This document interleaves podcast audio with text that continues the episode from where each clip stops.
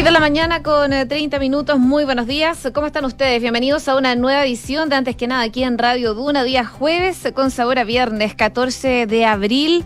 Les cuento que ya comienza a irse la gente, salir de sus respectivas ciudades a otras por este fin de semana largo que eh, comienza ya probablemente para muchos a eso de las 2 de la tarde, sino ya en la noche. Pero lamentablemente durante la noche de este miércoles se registró un accidente en la ruta 5 Sur a la altura del kilómetro 222 ahí eh, cerca de Curicó que involucró a un camión que transportaba eh, madre y colisionó con cinco autos menores. El choque contempla hasta el momento seis personas lesionadas, lamentablemente, de diversa consideración, según lo que informa Carabineros, mientras que tras ello se ha establecido un taco que se extiende por 20 kilómetros. Si bien este accidente ocurrió a eso de las 9 de la noche, distintos usuarios en redes sociales reportan una alta congestión vehicular hasta la madrugada de este jueves. Así que Carabineros está trabajando en el lugar. Vamos a ver cómo va avanzando esto, pero por lo menos a eso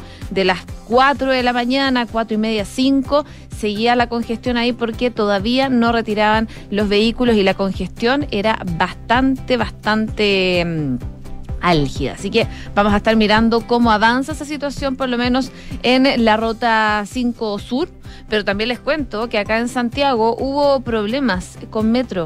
A eso de las 6, la estación El Parrón de la línea 2 se encontraba cerrada y sin detenciones de trenes por un problema de energía eléctrica en esa estación. Eso ya se restableció, así que la línea 2 está completamente operativa, según lo que nos dice eh, la cuenta de Twitter de Metro de Santiago a esta hora de la mañana. Y les cuento también que nos dice la Dirección Meteorológica de Chile. Para hoy y para el fin de semana largo también. A esta hora 7 grados, máxima de 26, cielos totalmente despejados.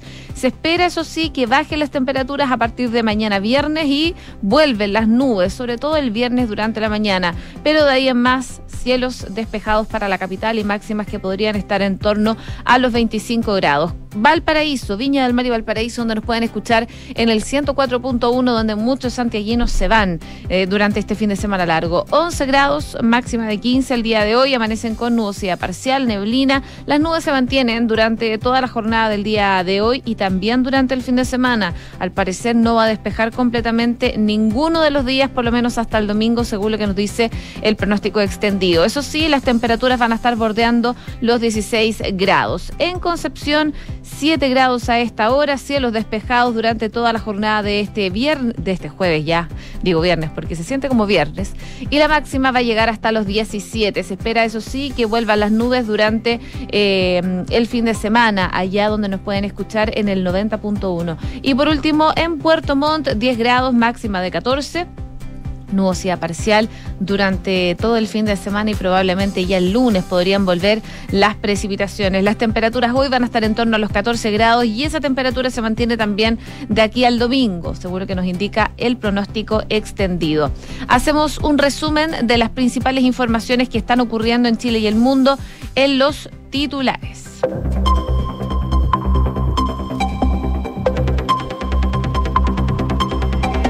El Pleno de la Convención aprobó el fin a 200 años de Senado y despachó el borrador de la nueva Constitución, la creación de la Cámara de las Regiones. Sin embargo, los convencionales rechazaron los artículos que regulan las facultades de este nuevo órgano. La norma tendrá que volver a la Comisión de Sistema Político para ser corregida. El órgano aprobó además un periodo presidencial de cuatro años con posibilidad de reelección inmediata.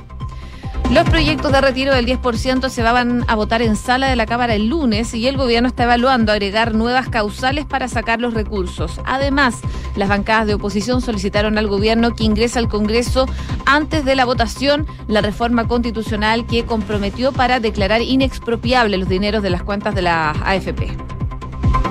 El Ejecutivo espera que en el curso de la próxima semana pueda acercar posiciones con la CUT, con la Central Unitaria de Trabajadores, para lograr un acuerdo en cuanto al salario mínimo. La propuesta de la multisindical incluye llegar a los 400 mil pesos en septiembre, dando un primer paso en mayo superior a los 25 mil con el propósito de recuperar el poder adquisitivo. Además, fijó un nuevo reajuste por el IPC en enero en 2023 y llegar a los 450 mil pesos entre junio y julio del próximo año.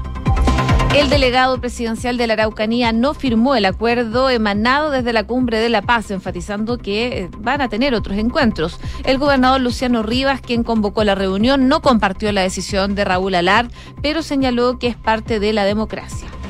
El Ministerio de Educación solicitó suspender la prueba CIMSE 2022. El eh, ministro Marco Antonio Ávila apuntó al agobio estudiantil y a la falta de parámetros en la comparación como alguna de las razones. La mascarilla comenzó su flexibilización en su uso al aire libre tras dos años de obligatoriedad. El nuevo plan paso a paso incorpora la posibilidad de circular sin el tapabocas cuando se cumplan, claro, ciertas condiciones. En solo una de las tres etapas del plan el uso es obligatorio, pero actualmente en todo Chile se va a poder dejar de usar la mascarilla al aire libre, pero manteniendo la distancia de un metro. En noticias internacionales, Rusia amenazó con desplegar armas nucleares en el Báltico si Suecia y Finlandia entran a la OTAN. Según el vicepresidente del Consejo de Seguridad ruso, Dmitry Medvedev, si eso ocurre, se duplicará la longitud de la frontera terrestre entre Rusia y la Alianza Atlántica. La policía detuvo al presunto autor del tiroteo en el metro de Nueva York. El sospechoso, identificado como Frank James, fue capturado por dos agentes después de que un transeúnte lo apercibiera en la calle, lo fotografiara y publicara esta imagen en Twitter. Un total de 115 fallecidos dejaron las inundaciones en Filipinas. Hasta el momento, numerosas personas continúan lamentablemente desaparecidas. Y Colo Colo venció 2 a 1 Alianza Lima en la segunda fecha del Grupo F de la Copa Libertadores. De esta forma, el cacique se mantiene invicto en este arranque del certamen sudamericano.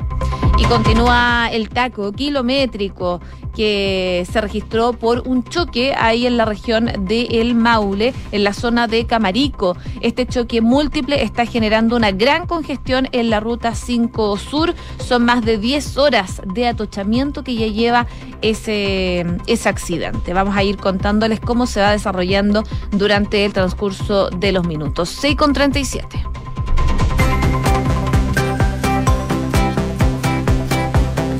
Y vamos eh, al detalle de las informaciones y, cómo no, hablar de lo que pasó en la Convención Constitucional. El Pleno aprobó uno de los artículos más relevantes que le va a cambiar radicalmente la cara al sistema político del país por 104 votos a favor, 42 en contra y 6 abstenciones. El plenario dio luz verde a la norma que elimina al Senado y lo reemplaza por la conocida Cámara de las Regiones. Esta iniciativa que se despachó al borrador de la nueva Carta Magna define esta nueva Cámara como un órgano deliberativo, paritario, plurinacional, de representación regional, encargado de concurrir de forma de las leyes de acuerdo a la región y de ejercer las demás facultades encomendadas por la Constitución. De esta forma, si se aprueba la nueva Carta Política, los senadores dejarán de existir y los integrantes de este nuevo órgano legislativo se van a llamar representantes regionales. Lo aprobado, por supuesto, impacta directamente en el núcleo del nuevo sistema político que la Convención quiere diseñar para nuestro país.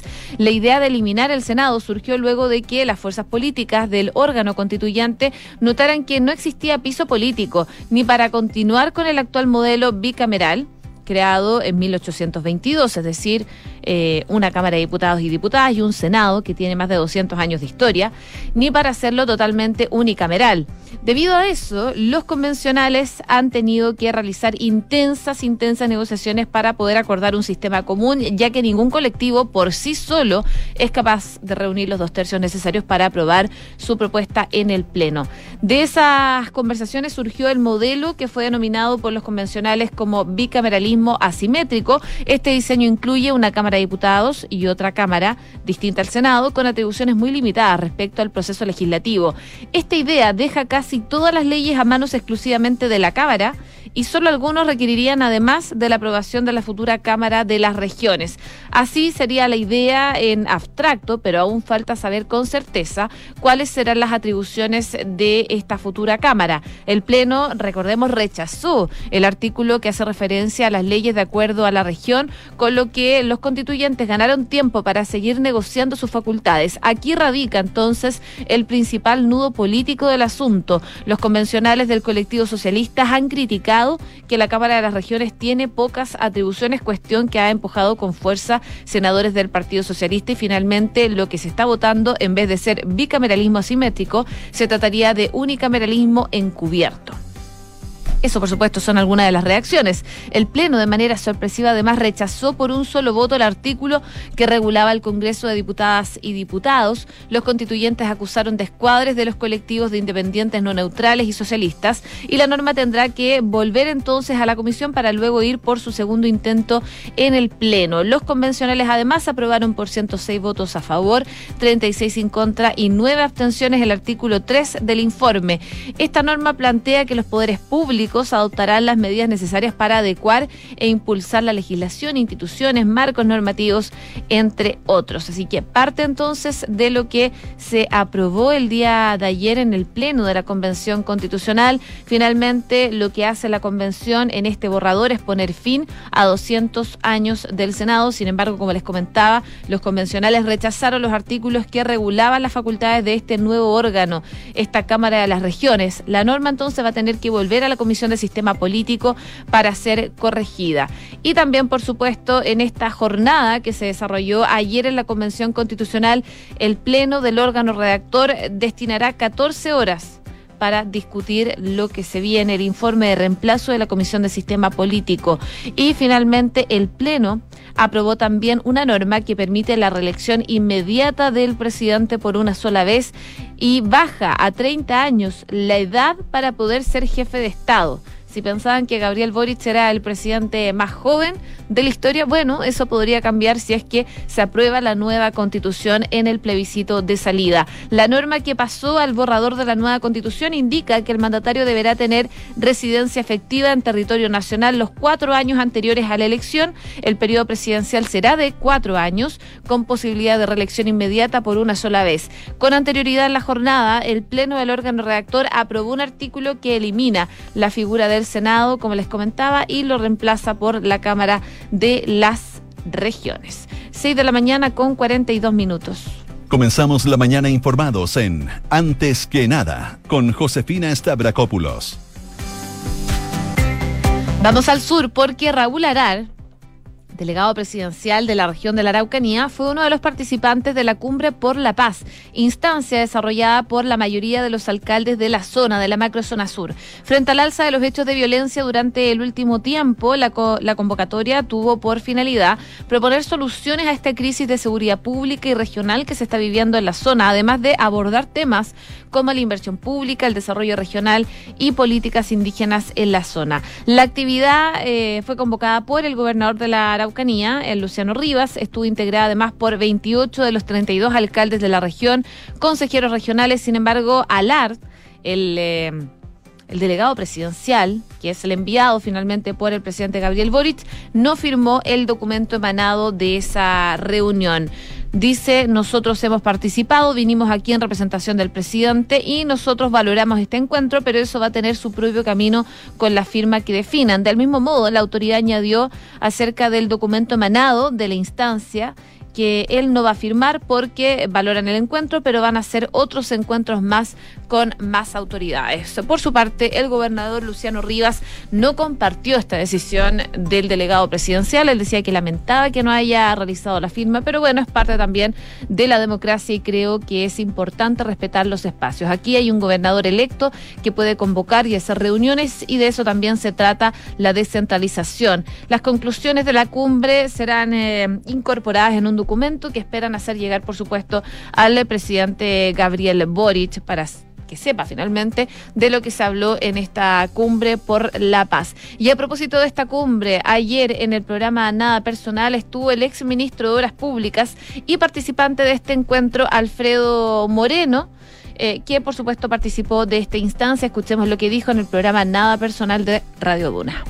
Duda que uno de los elementos, esto, esto es algo multifactorial, pero uno de los elementos es la presencia del Estado y la presencia del Estado eh, tiene que estar, por supuesto, en los carabineros, pues, tiene que estar en la ley, también hay una tarea importante, la Fiscalía, los tribunales, y también eh, en lo que comentábamos hace un minuto, de, digamos, todo lo que son los servicios del, del Estado, porque si no, las comunidades mapuches y no mapuches de las zonas rurales van quedando completamente aislada y en manos de grupos poderosos que tienen armamento, que tienen muchísimo dinero, eh, que además van metiendo a la juventud en situaciones que después les cuesta muchísimo salir.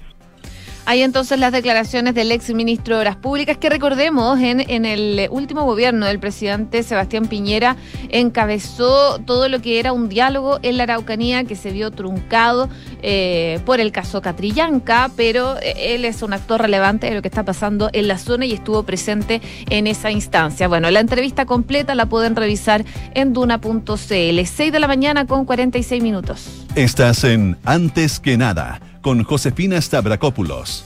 Duna 89.7. Oye, y el ministro de Educación, Marco Antonio Ávila, informó ayer que pidieron suspender este 2022, este año, la realización de las pruebas del Sistema Nacional de Evaluación de Resultados de Aprendizaje más conocida como el CIMSE, que se aplica en los colegios eh, cada año. En la sede de la cartera del secretario de Estado realizaron un balance del primer mes de presencialidad en establecimientos educacionales tras dos años de restricciones por la pandemia del coronavirus y se refirió a las acciones implementadas durante este periodo ante hechos de violencia que motivaron la convocatoria de un consejo asesor para la convivencia escolar. La entidad que resuelve la solicitud respecto del CIMSE, sesionada eh, ya este miércoles ya explicó el ministro que probablemente van a tener esta respuesta ya durante las próximas horas y quizás hoy día jueves van a estar en condiciones de poder avisarle al país que efectivamente esta medición SIMSE no se va a implementar, por lo menos este año, abordando el estrés de las comunidades educativas y el propósito de este diagnóstico de agobio. El ministro señaló que con la Agencia de la Calidad de la Educación se pidió al Consejo Nacional de Educación la suspensión durante por lo menos este año del programa de mediciones que presenta el Ministerio de Educación para que... Mm, apruebe el Consejo. Y lo que decía el ministro es que se han dado cuenta que estas mediciones no son comparables porque 2019, 2020 y 2021 tuvieron tres mediciones que no permiten seguir una... Eh, un hilo finalmente por la pandemia. Además afirmó que se dieron cuenta que una vez asumido el gobierno, que no fue eh, presupuestado en el presupuesto 2022 la totalidad de este plan de evaluación. Por lo tanto, si incluso quisieran hacerlo, no tienen los recursos porque no fueron previstos en el presupuesto elaborado el año pasado. El ministro Ávila dice también que tiene muchos elementos que eh, les permiten hoy día tomar esta decisión y decir no es pertinente tomar la prueba y además la autoridad se refirió a la postura del gobierno del presidente Boric sobre el crédito del aval del Estado y la condonación de la deuda educativa. Él dice que fue la semana pasada a la Cámara de Diputados, hicieron una presentación de lo que es la agenda legislativa del presidente y entre otros temas estaba el CAE. Esto luego se tomó y se señaló en la prensa de manera, yo diría, un poquito exagerada, dijo, y lo que quiero señalar respecto a esto es que efectivamente tenemos establecido una mesa de trabajo en el entendido que tenemos que dialogar con los distintos actores y buscar la forma que nos permita avanzar en esa condonación de deuda educativa de manera más bien gradual.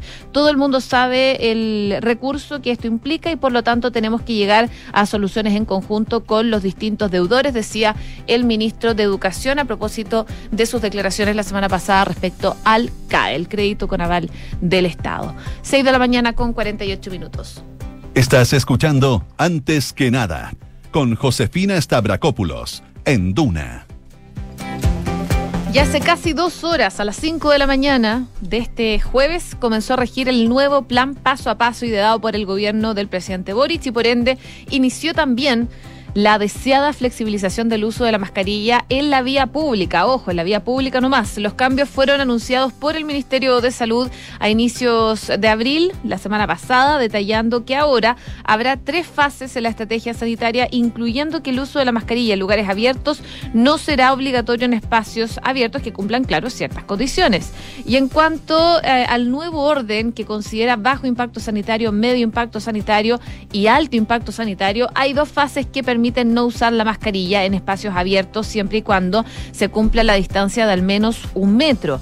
En la práctica, las personas que están en comunas de fase verde o amarilla podrán circular por las calles sin el tapaboca luego de dos años de obligación absoluta aquellos que estén en comunas de alto impacto sanitario en fase roja, que actualmente no hay ninguna comuna en el país que esté en esta fase, debe usar la mascarilla bajo cualquier circunstancia y en esta primera actualización del de, eh, caso, claro, como les comentaba, ninguna comuna de Chile se encuentra en esta fase.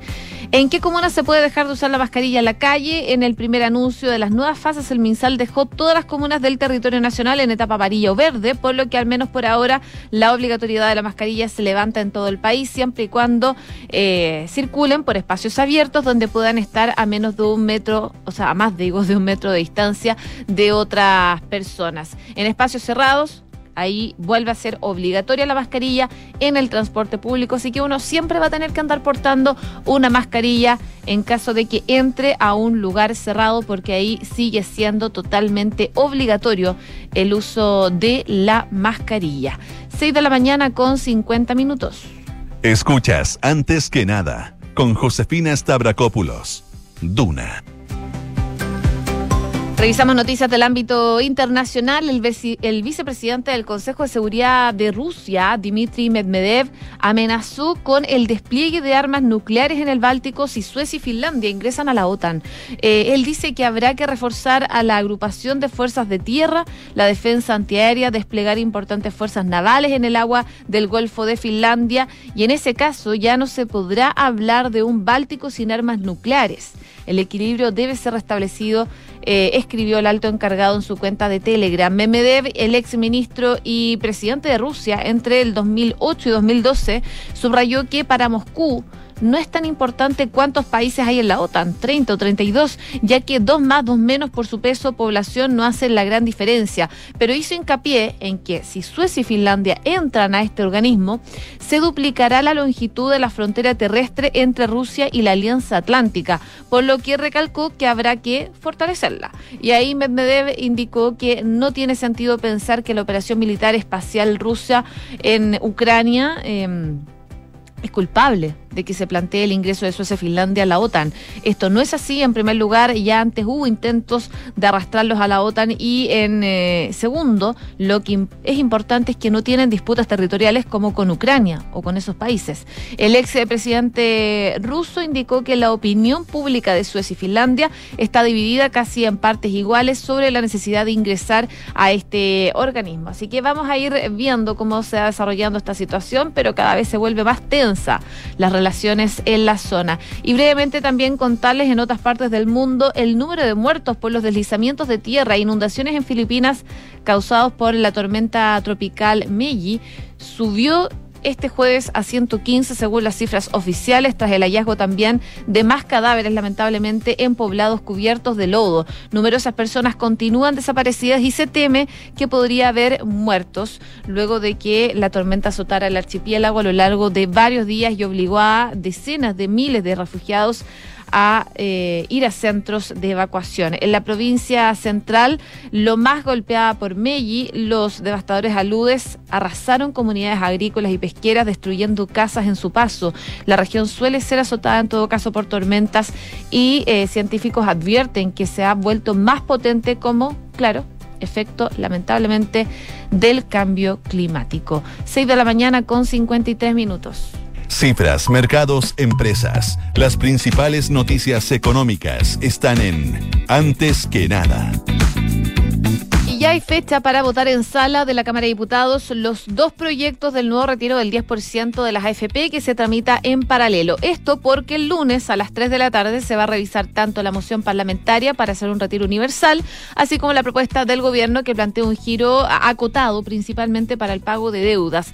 Eso sí, ambos proyectos tienen distintos niveles de avance. El primero llega con informe negativo a la sala, el del retiro del 10% universal luego de que fuera rechazado en general el martes en la Comisión de Constitución, con votos contra del Frente Amplio y del Partido Comunista. En tanto, el proyecto del gobierno este miércoles logró ser despachado íntegramente de la Comisión de Trabajo y de la Comisión de Hacienda, aunque también se agregaron algunos cambios que fueron ingresados por el Ejecutivo. Además, frente a algunas peticiones de parlamentarios, el gobierno se comprometió a evaluar e incorporar otras causales para poder retirar, pero no hay certeza sobre lo que que va a ocurrir el lunes con ambas iniciativas en sala. De hecho, em, ayer las bancadas de oposición, la UIRN, Bópoli y Republicanos, junto a algunos de seis del Partido de la Gente, solicitaron al gobierno que ingrese al Congreso antes de que se vote el quinto retiro esta reforma constitucional que comprometió de declarar inexpropiables los dineros de las cuentas de AFP, condicionando así su voto.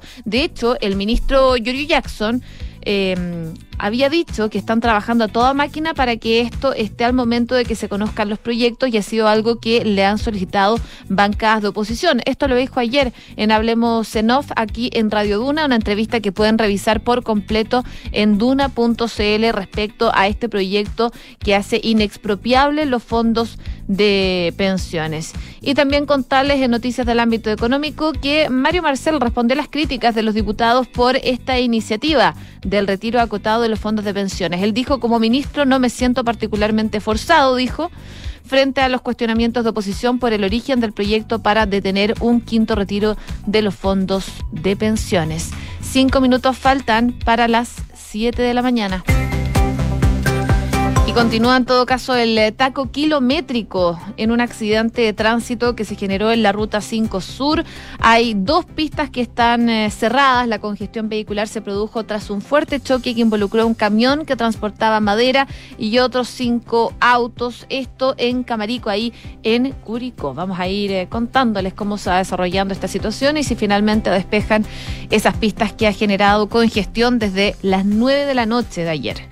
Y les cuento que sabías que puedes comprar de forma anticipada los servicios funerarios de María Ayuda. Entrégale a tu familia la tranquilidad que necesitan y estarás apoyando a cientos de niños de la Fundación María Ayuda. Convierte el dolor en un acto de amor. Cotiza y compra en www.funerariamariaayuda.cl.